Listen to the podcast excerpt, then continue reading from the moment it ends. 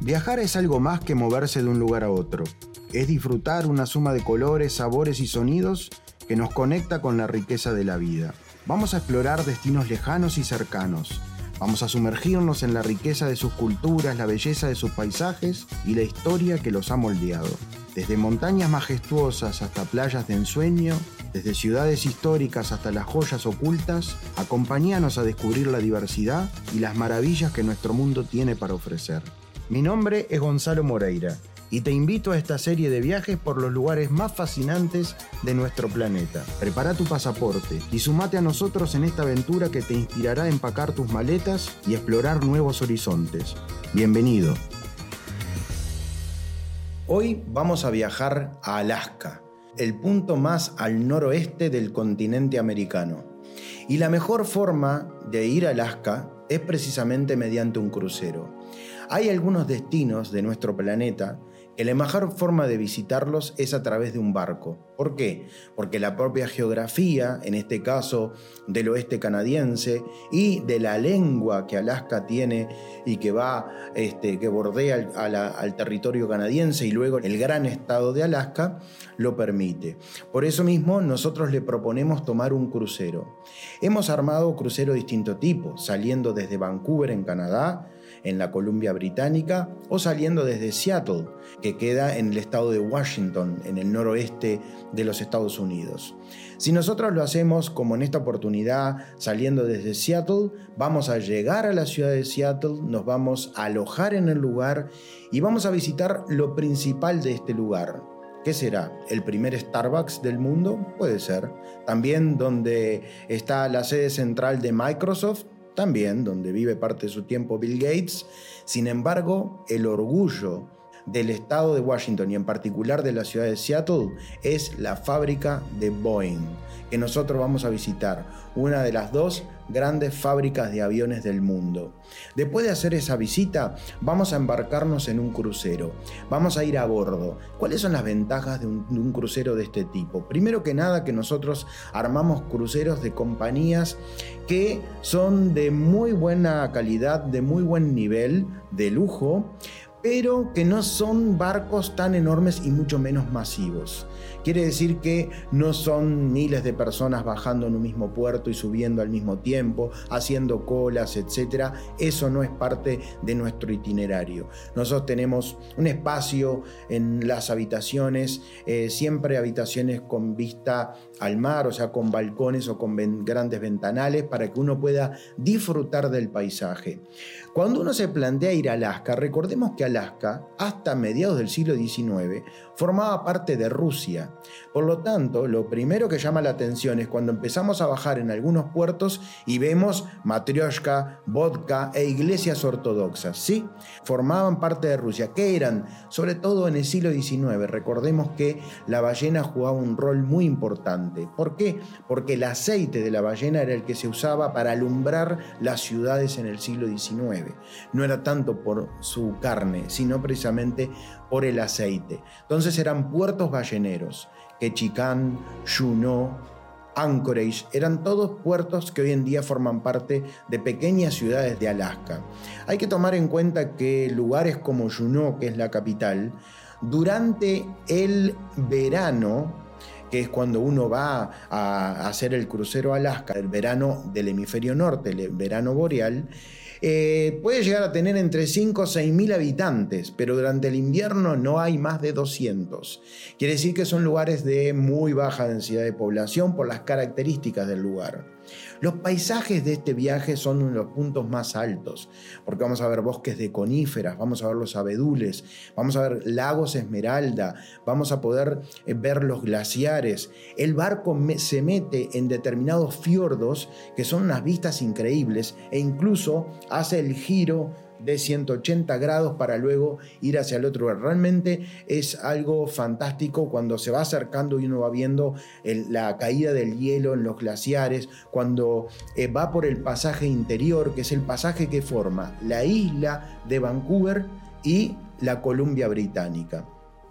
En ese lugar vamos a poder ver orcas, ballenas, delfines, de todo tipo de animales vamos a poder observar. Y tomen en cuenta lo siguiente, decía isla de Vancouver, ciudad de Vancouver es lo mismo, no, no es lo mismo. Siempre debemos recordar que la Columbia Británica es uno de los lugares más british fuera de Inglaterra. Su capital es Victoria, donde se encuentra en la isla de Vancouver. Pero la ciudad de Vancouver está en el continente, una de las ciudades más lindas que ofrece Canadá. Al final voy a comentar en detenimiento acerca de la, de la ciudad de Vancouver. Pero nuestro crucero que aquellos que no están acostumbrados a viajar en barco, este crucero de mar que se va metiendo en estos pasajes interiores y que vas teniendo la oportunidad de disfrutar, este, por ejemplo, eh, generalmente en la estela del barco, en la parte de la popa, uno puede observar los animales, puede observar las orcas que van jugando atrás de la estela que va haciendo el barco. Y además puede ir observando todo lo que es alrededor.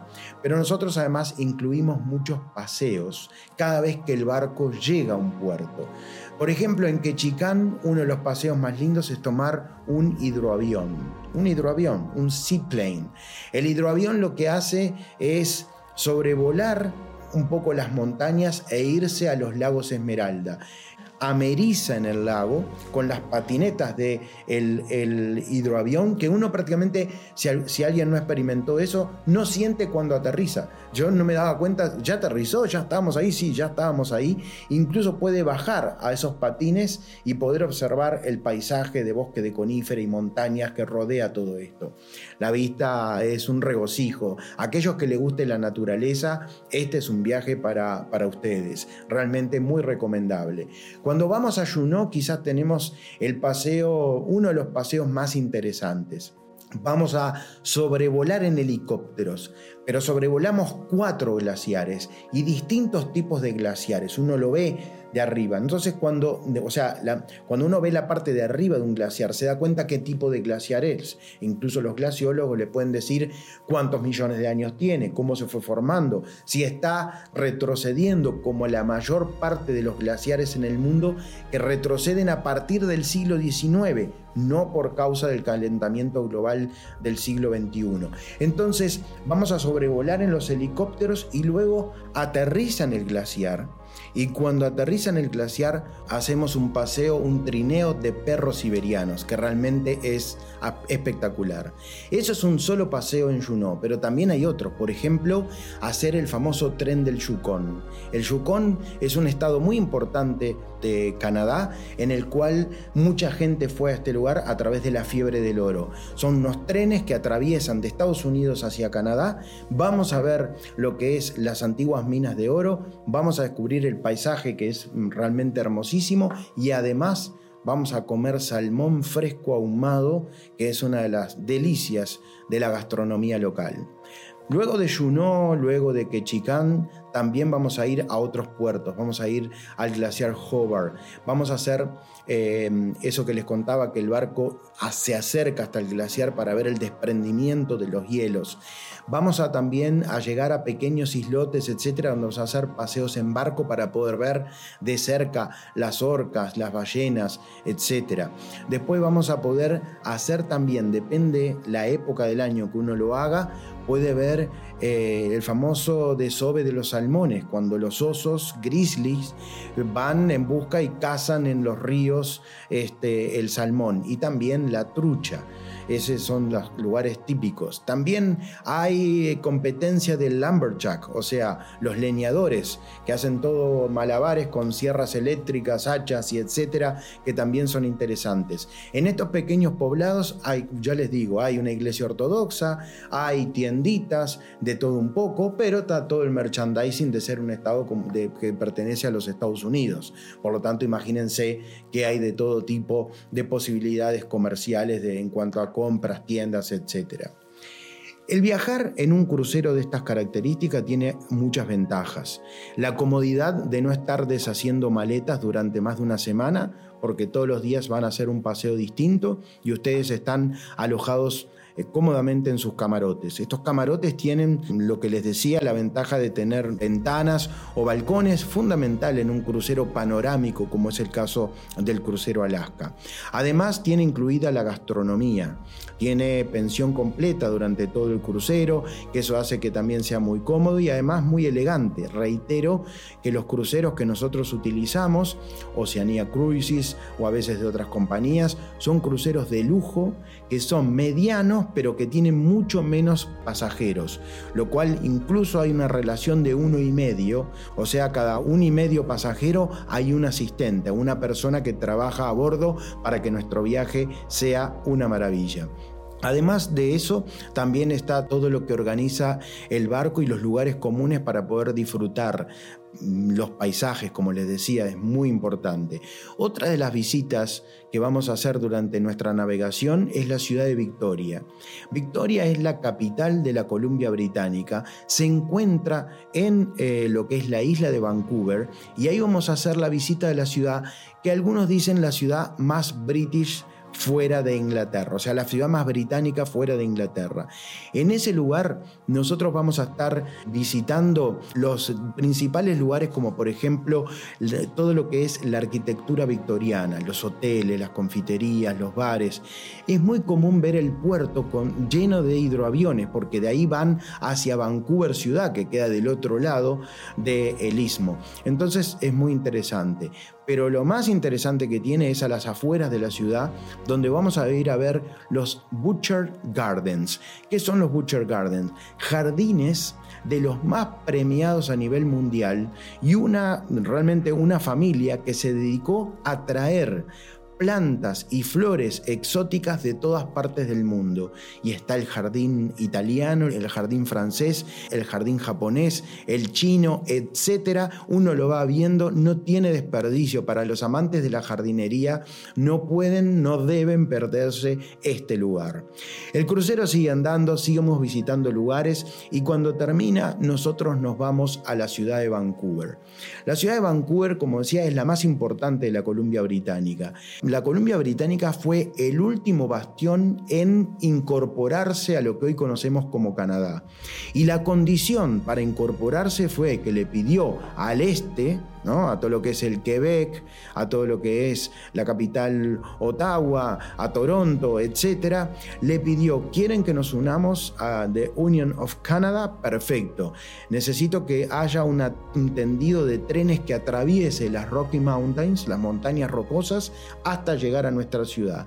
Eso se hizo y finalmente la Columbia Británica entró, porque como defendía tanto a la corona británica, no quería pertenecer a Canadá, sino seguir perteneciendo perteneciendo al Reino Unido. Bueno, esto se zanjó y si bien eh, Canadá forma parte de la Commonwealth, al igual que Australia, Nueva Zelanda, la India, Kenia y otros muchos países en el mundo que fueron colonia británica. Vancouver es una de las ciudades más lindas del mundo por su calidad de vida y porque tiene un microclima que a diferencia de otras ciudades de Canadá, que en invierno es muy duro, en este caso no es así porque la protección de la isla de Vancouver que está enfrente, la propia bahía, ha desarrollado un microclima muy pero muy agradable. Entonces incluso en invierno, a pesar de que no vamos en invierno, este, se puede caminar, se puede disfrutar del aire libre. Vancouver tiene un centro financiero con edificios altos, pero el 90% de la ciudad son barrios residenciales. Es muy, pero muy agradable. En la manera que se conduce, la manera que viven, cómo tienen pensado todo para que la persona tenga una buena calidad de vida. Tiene uno de los parques internos dentro de la ciudad, de los parques más grandes, lo que la convierte en la ciudad más verde del planeta, digamos como ciudad.